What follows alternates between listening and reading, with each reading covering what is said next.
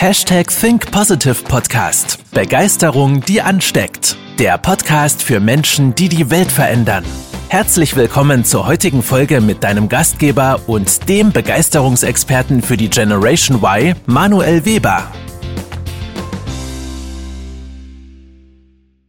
In den nächsten Minuten soll es einmal darum gehen, wie du dich gegen ältere Kollegen, gegen ältere Kunden, gegen ältere Menschen, die viel mehr Erfahrung haben, längere, länger im Berufsleben sind und vielleicht wirkungsvoller auftreten, wie du dich behaupten kannst. Wichtig, nicht, es geht nicht immer nur um Durchsetzen, weil wir müssen uns nicht durchsetzen und andere klein machen, sondern behaupten. Das heißt, deine Größe behaupten. Darum geht es in den nächsten Minuten. Warum? Ich erlebe das bei unseren Kunden. So, wir schulen ja ganz, ganz viele junge Führungskräfte irgendwo im Alter zwischen 25 und 45 Jahren. Und in dieser Altersstruktur ist es so, die jungen Menschen kommen immer mehr nach in den Unternehmen und übernehmen viel mehr Teamleiter, Abteilungsleiter oder Managementpositionen. Gleichzeitig sind aber auch immer noch die älteren Kollegen teilweise in den anderen Führungspositionen, ob das jetzt Geschäftsführung, Management, Abteilungsleiter oder Teamleiterposition ist.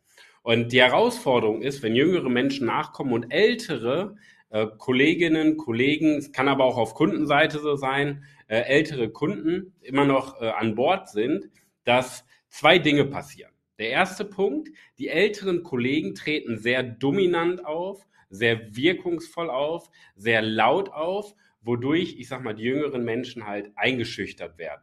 Ja, das ist so das klassische dominante, hierarchische von oben herab und ich mache mich als junger Mensch klein. Ja, das ist eine Variante, eine Problemstellung. Die andere Problemstellung ist, dass viele, jüngere, äh, viele jüngere Führungskräfte in ihrem Selbstbild dann denken, ich bin noch nicht so weit, die Kollegen haben ja recht, die haben ja viel mehr Erfahrung und machen sich selber klein. Und das sind die beiden großen Herausforderungen. Das Auftreten der Kollegen, aber auch das Selbstbild der Führungskraft. Und ich möchte dir ähm, heute vor allen Dingen zwei Mindsets mitgeben, zwei Denkweisen, um einfach mal deine Position aus einer anderen Perspektive zu betrachten. Diese zwei Grundregeln und noch ganz, ganz viele weitere Systeme bringen wir natürlich unseren Kunden in unseren Coachings und Trainings über Monate hinweg bei, wo wir sie in der Praxis und im Alltag begleiten. Wenn das für dich interessant ist, trag dich gerne ein auf www.führungskräfteveredler.de für eine kostenlose Erstberatung. Also, Gedanke Nummer eins, Mindset Nummer eins, Denkweise Nummer eins. Ähm, Erfahrung schlägt nicht Kompetenz. Nochmal.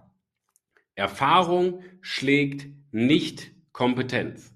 Natürlich, wenn du eine Kombination daraus hast, aus Erfahrung und Kompetenz, ist das sehr, sehr gut, ja. Aber wir wissen es ja auch schon ähm, aus ganz, ganz vielen Praxisbeispielen, zumindest in unserer, in unserer beruflichen Praxis mit den Führungskräften, dass Wirkung, also Persönlichkeit noch viel, viel wichtiger ist als die Erfahrung und die Kompetenz. Darum soll es aber jetzt gar nicht gehen, sondern um den äh, Unterschied zwischen Erfahrung und Kompetenz.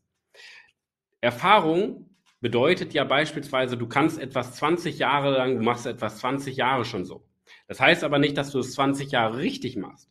Das heißt, im, Endeffekt kannst du etwas seit 20 Jahren falsch machen. Ich war damals ja äh, im Bereich Gesundheitsmanagement aktiv vor äh, knappen zehn Jahren und wir hatten viele Kunden damals, die mir gesagt haben, oh Manuel, äh, das mache ich immer schon so, die Übung, warum soll ich denn jetzt was verändern? Ja, vielleicht, weil du es immer schon falsch machst und dir dadurch den Rücken kaputt machst.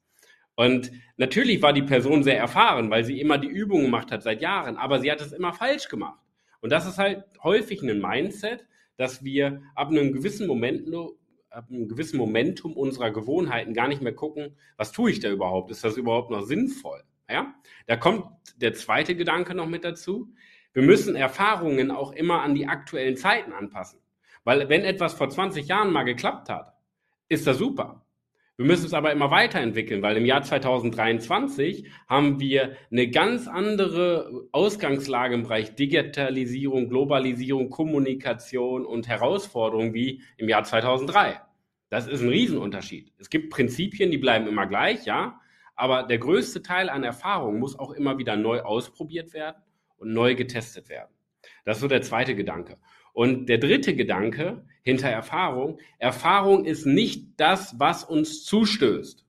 Nochmal, Erfahrung ist nicht das, was uns zustößt.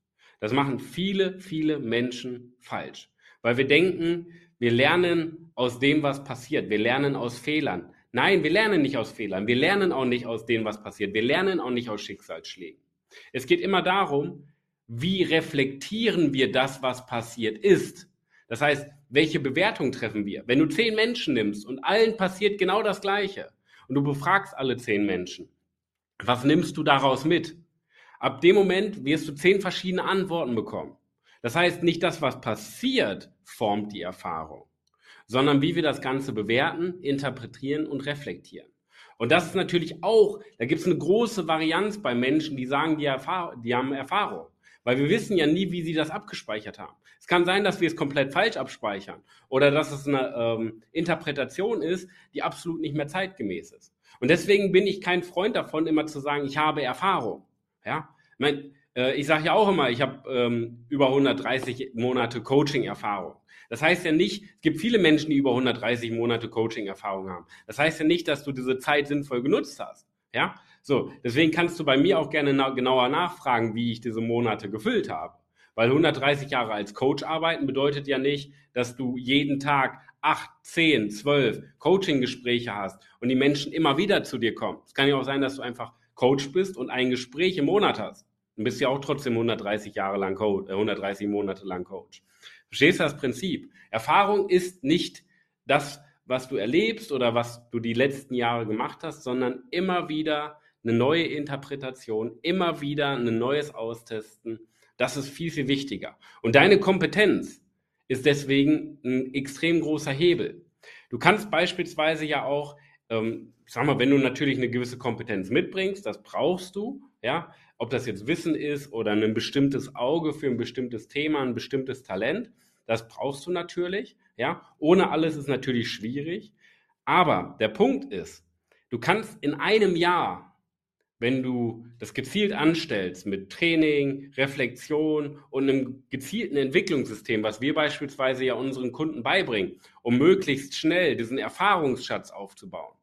Mit diesem Entwicklungssystem schaffst du es natürlich innerhalb von sechs Monaten oder zwölf Monaten mehr Erfahrung aufzubauen als ähm, viele Menschen, die zehn Jahre berufliche Praxiserfahrung haben.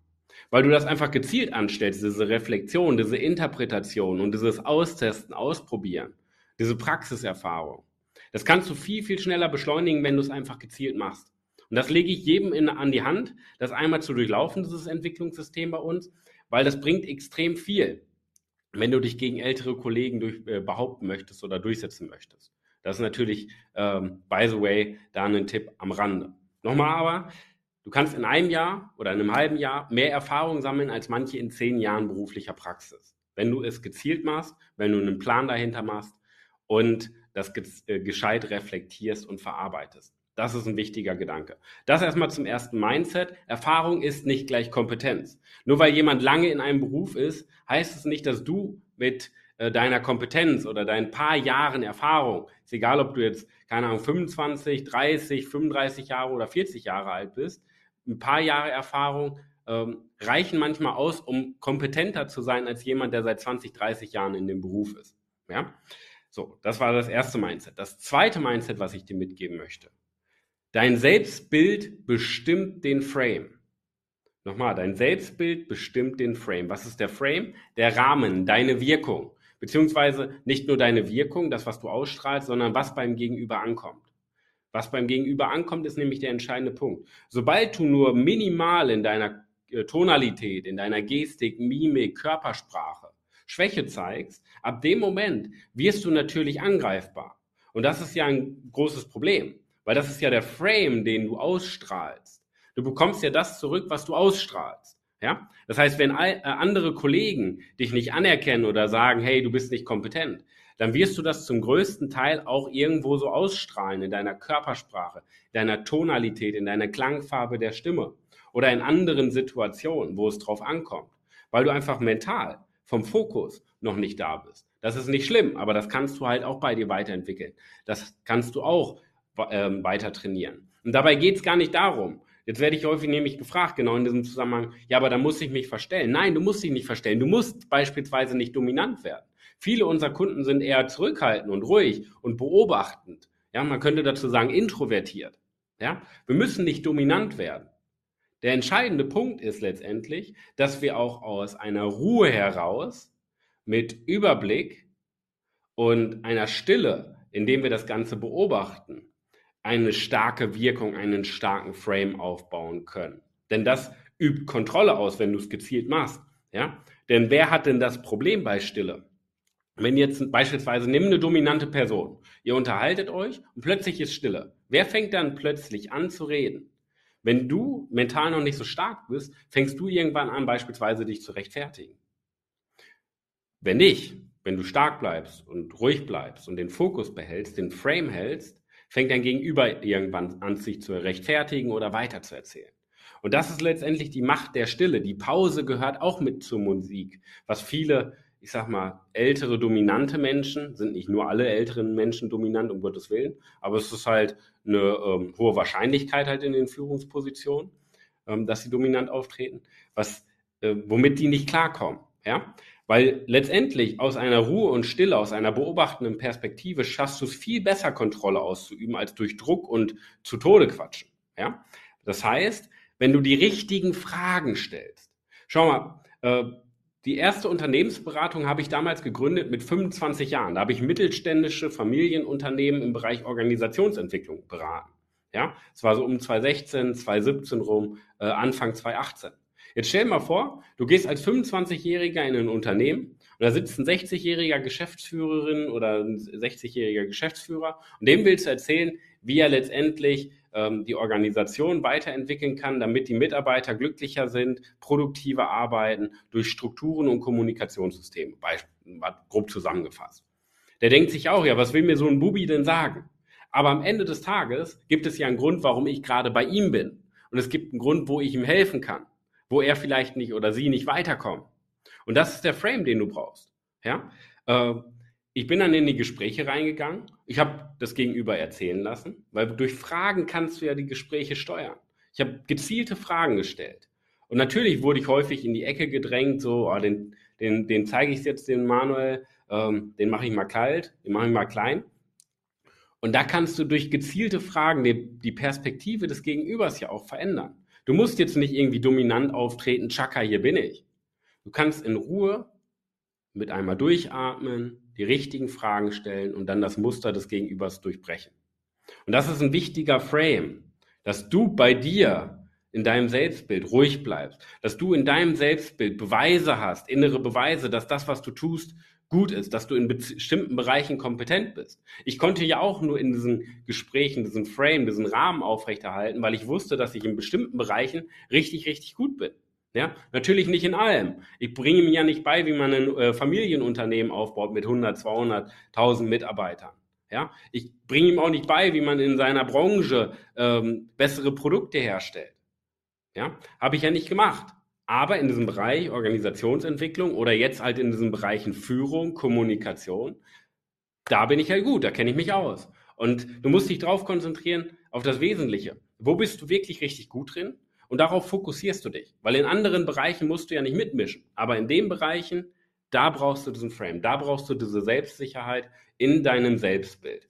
Und dann dazu noch, du musst nicht mitmischen, du musst nicht mitreden können, rhetorisch perfekt sein. Du kannst das mit einer Ruhe und beobachtenden Funktionen, indem du genaue Fragen stellst, auch ebenfalls steuern. Dadurch hast du auch Kontrolle über das Gespräch. Das mal so zwei Gedanken, die ich dir insgesamt mal mitteilen wollte, wie du dich gegen ältere Kollegen, gegen ältere Kunden behaupten kannst, damit du dich nicht klein machen brauchst. Weil du bist groß, du kannst etwas, du bist kompetent, du, äh, du hast vielleicht in deinen paar Jahren schon viele gute Dinge erlebt. Wenn du die richtig reflektierst, hast du auch schon eine Menge Erfahrung. Und das möchte ich dir mitgeben, dass du schon eine Persönlichkeit bist. Du brauchst dich nicht verstecken, du brauchst dich nicht klein machen. Es geht nur darum, dass du deinen Blickwinkel einmal auf das Gegenüber veränderst und deinen Blick auf dich. Dann kannst du dich auch gegen ältere Kollegen behaupten und durchsetzen. Wenn das generell für dich interessant ist, ich sag mal, dein Mindset, deine Denkweise, dein Selbstbild weiterzuschleifen, aber auch in deiner Wirkung als Führungskraft besser zu werden, trag dich gerne ein für eine kostenlose Erstberatung, denn das ist meine Spezialisierung, unsere Spezialisierung aus meiner eigenen Praxis logischerweise heraus, was wir unseren Kunden beibringen. Also, wenn das für dich interessant ist, www.webermanuel.com für weitere Informationen. Ansonsten für die kostenlose Erstberatung direkt über www.führungskräfteveredler.de. Da kannst du dich eintragen für eine kostenlose Erstberatung. Ich freue mich auf den Austausch mit dir. Bis dahin, dein Manuel.